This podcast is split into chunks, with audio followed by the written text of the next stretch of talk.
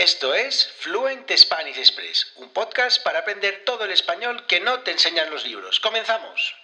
Muy buenos días, bienvenidos, bienvenidas a un nuevo episodio de Fluent Spanish Express Podcast. Todos los días, de lunes a viernes, contenidos con consejos, con recursos y recomendaciones para llevar vuestro español al siguiente nivel. Hoy, viernes 1 de abril de 2022, empezamos el mes de abril, el cuarto mes del año, episodio número 214 de Fluent Spanish Express Podcast, un episodio en el que voy a hablaros un poquito sobre alguna cuestión de mi estancia en Polonia. Como ya os dije hace algunas semanas, pues eh, llevo ya un mes concretamente aquí en Polonia y poco a poco os iré contando, os iré comentando en algún episodio, pues algún episodio suelto, algunas cuestiones o diferencias que encuentro entre la vida entre España y Polonia. Y bueno, un episodio que diréis, bueno, quizás no es interesante, yo no vivo en Polonia, pero también nos sirve un poco para contrastar algunas cositas que, de las que yo me doy cuenta que fuera de España pues no son tan habituales. Y en este episodio os voy a hablar de tres cositas, tres pequeñas diferencias entre ambos países que a mí hasta ahora me han llamado la atención y que quizás vosotros digáis, bueno, qué tonterías, pero la verdad que, bueno, pues a mí ya os digo que eh, me han llamado un poquito la atención. Antes de empezar este episodio de hoy, os recuerdo, mi nombre es Diego Villanueva, profesor de español y director de la Academia Online de Español Fluent Spanish Express en www.fluentespanish.express. Y hoy eh, he publicado el audio curso sobre los verbos de cambio de estado. Seis episodios en los que hablamos un poquito sobre cuestiones relacionadas con estos verbos, estos eh, verbos que sirven para indicar cambio de estado y que, bueno, pues podréis encontrar en el audio curso si sois suscriptores o suscriptoras de Fluent Spanish podréis encontrar eh, muchísimas explicaciones, muchísimas expresiones para practicar vuestro español y sobre todo saber cómo se utilizan estos verbos de cambio que tan difíciles son para algunos estudiantes en contexto. Así que muy interesante este audio curso, os recomiendo que os suscribáis si no estáis hecho, si no estáis suscritos y si ya estáis suscritos, pues nada, a disfrutar de él como cada nuevo audio curso. Ya sabéis que por tan solo 5 euros al mes tenéis acceso a todos los contenidos, a todos, todos, todos y cada uno de los, de los contenidos que ya están eh, publicados sobre cultura española, sobre las costumbres, cómo vivimos, cómo pensamos, cómo actuamos los españoles y las expresiones que utilizamos los nativos españoles. Y todo esto para qué, Diego? Para llevar vuestro español al siguiente nivel. Los audiocursos incluyen episodios con las transcripciones, así que podéis escuchar el audiocurso directamente en vuestro teléfono móvil como si fuera un podcast. Eh, ya no existe eso de Diego, es que no tengo tiempo. Sí, sí, es que lo puedes escuchar cuando estás haciendo cualquier cosa. Así que también podéis leer las transcripciones directamente en la página web.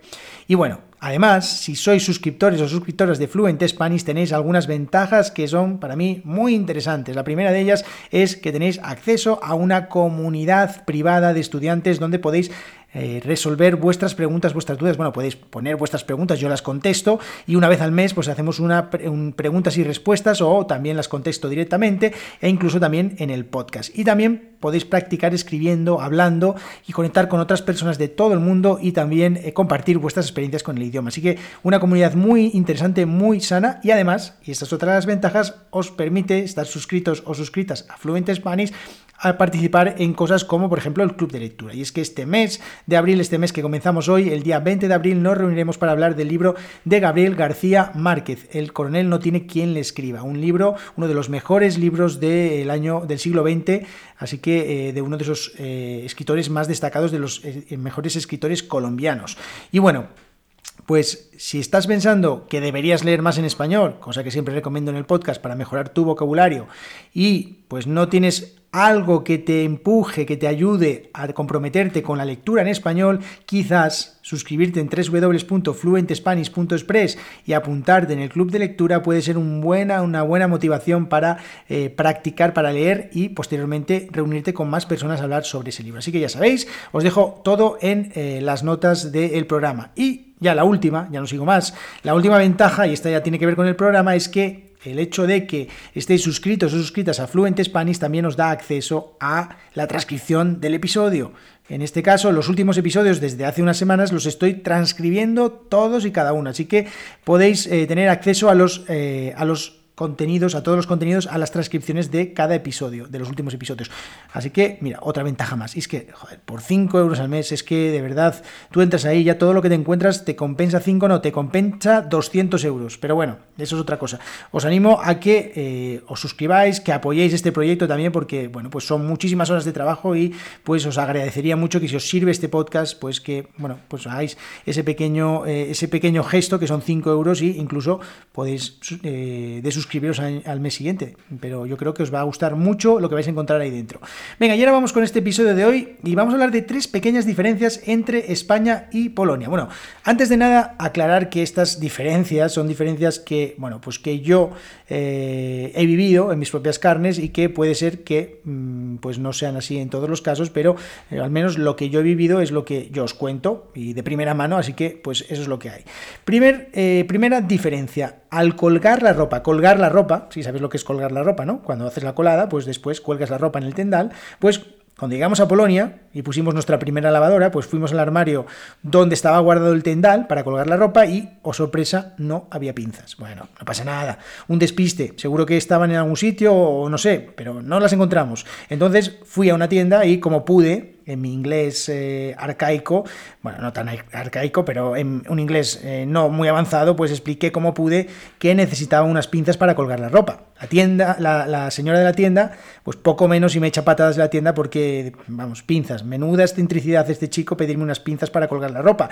Porque según ella, y esto es lo que no sé, según ella en Polonia, lo he preguntado con algún estudiante y me ha dicho lo mismo, pero no estoy muy seguro, en Polonia no es muy común el uso de pinzas para colgar la ropa. La ropa se pone sin más sobre el tendal y bueno, pues así se deja. Pero eh, a mí desde pequeño pues siempre me enseñaron que lo importante eh, al colgar la ropa es que dejarla bien estirada y para eso se utilizan las pinzas, para evitar o facilitar el planchado de las prendas. Yo hace bastante tiempo que muchas prendas no las directamente no las plancho porque ya están planchadas cuando las cuelgo en el tendal. Y además eh, también sirven las pinzas para separar bien las eh, prendas y evitar los malos olores que eso también es muy importante. Si limpias y luego huelen mal pues estamos en las mismas. Finalmente sí encontré unas pinzas no fue muy fácil la verdad pero desde luego que también otra cosa que me llamó la atención es que no conseguí encontrar en ningún sitio pinzas de madera que son las que se utilizaba normalmente en España y que son las que me gustan.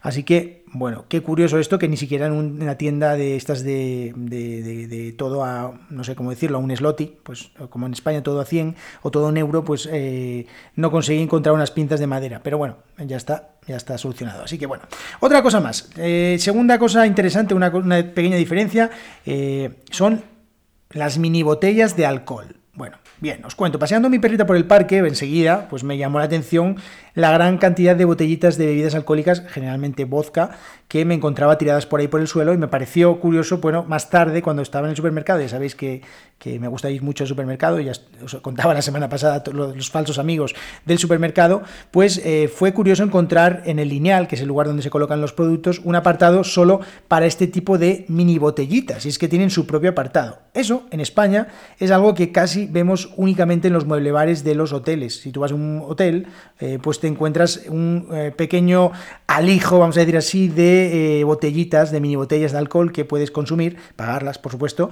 pero no es normal encontrarlas en un supermercado. De hecho, yo creo que no las he visto nunca en un supermercado, pero bueno. Así que lo cierto es que teniendo en cuenta las bajas temperaturas durante el invierno aquí en Polonia, pues no me extraña que utilicen estos pequeños tragos para entrar en calor.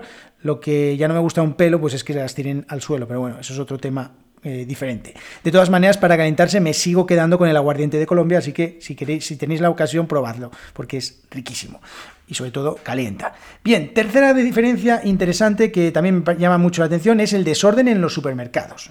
no había caído nunca en la cuenta de lo ordenados que somos en España en los, en los supermercados. Me parece, ahora que lo estoy viendo, me parece increíble eh, que, no sé, el orden que había en España en los supermercados. Si tú buscas arroz aquí en Polonia, por ejemplo, vas a la sección, eh, en España, eh, buscas en la sección donde está el arroz y allí tienes las diferentes opciones. Bueno, pues hay cinco tipos de arroz, pues elijo el que me interesa. Bien. Mi experiencia en Polonia y es bastante diferente. Y también aclaro que eh, he ido a diferentes supermercados, a bastantes. Eh, quizás es mi experiencia y bueno, pues no pasa nada, que es una cosa que, que no es así normalmente, pero mi experiencia es que busco arroz, encuentro arroz, cojo el arroz, y digo, bien, perfecto. De repente voy al siguiente pasillo y encuentro más arroz. Vale, ¿cuál es la diferencia? Bueno, pues aparentemente ninguna. Parece que no les entraba todo el, todo el arroz en el pasillo anterior, así que lo tienen también por ahí tirado. Pero digo, bueno, venga, vale. Me acuerdo más o menos de los paquetes de arroz que había en el otro, en el otro eh, pasillo, así que puedo comparar un poquito y bueno. Pero llego al siguiente pasillo y, señores, señoras, más arroz. Increíble. O sea, espero que haya sido una coincidencia, no lo sé, pero me parece un auténtico caos que todos los productos del mismo tipo no estén todos en el mismo sitio, porque es que no te, no te da la opción de poder comparar y decir, bueno, pues este arroz es más barato, o este es de un tipo, este es de otro. Así que esa es una de las cosas que me llama la atención eh, de momento en los supermercados aquí en Polonia. Bueno, dicho esto, estas, estas, eh, estas singularidades, estas cosas, eh, no las digo para ofender a nadie, simplemente pues son cosas que me han llamado la atención y que, bueno, quizás no sean así, pero mi experiencia, os repito, ha sido así. Así que esas son las tres cosas que os comparto y el próximo día os iré compartiendo algunas más que me llaman la atención. Pero bueno, de eso, de hecho, me quedo con estas cosas de que en España me parece que somos bastante ordenados en los supermercados. Esto ha sido todo por hoy. Espero que os haya gustado este episodio. Muchísimas gracias por vuestras valoraciones de 5 estrellas en Apple Podcast, por vuestras valoraciones en Spotify, por vuestras reseñas. Ya sabéis, un minutito, por favor. Solo un minutito para poner una valoración en, en Apple Podcast, para poner una pequeña reseña que os me encanta cuando las leo. Muchísimas gracias. Y ya sabéis, nos vemos todos los días aquí de lunes a viernes en Fluent Spanish Express Podcast y si queréis aprender todo el español que nos enseñan los libros en www.fluentespanish.express. Allí hoy nuevo audio curso con los verbos de cambio de estado. Nos vemos el próximo lunes, que tengáis muy buen fin de semana.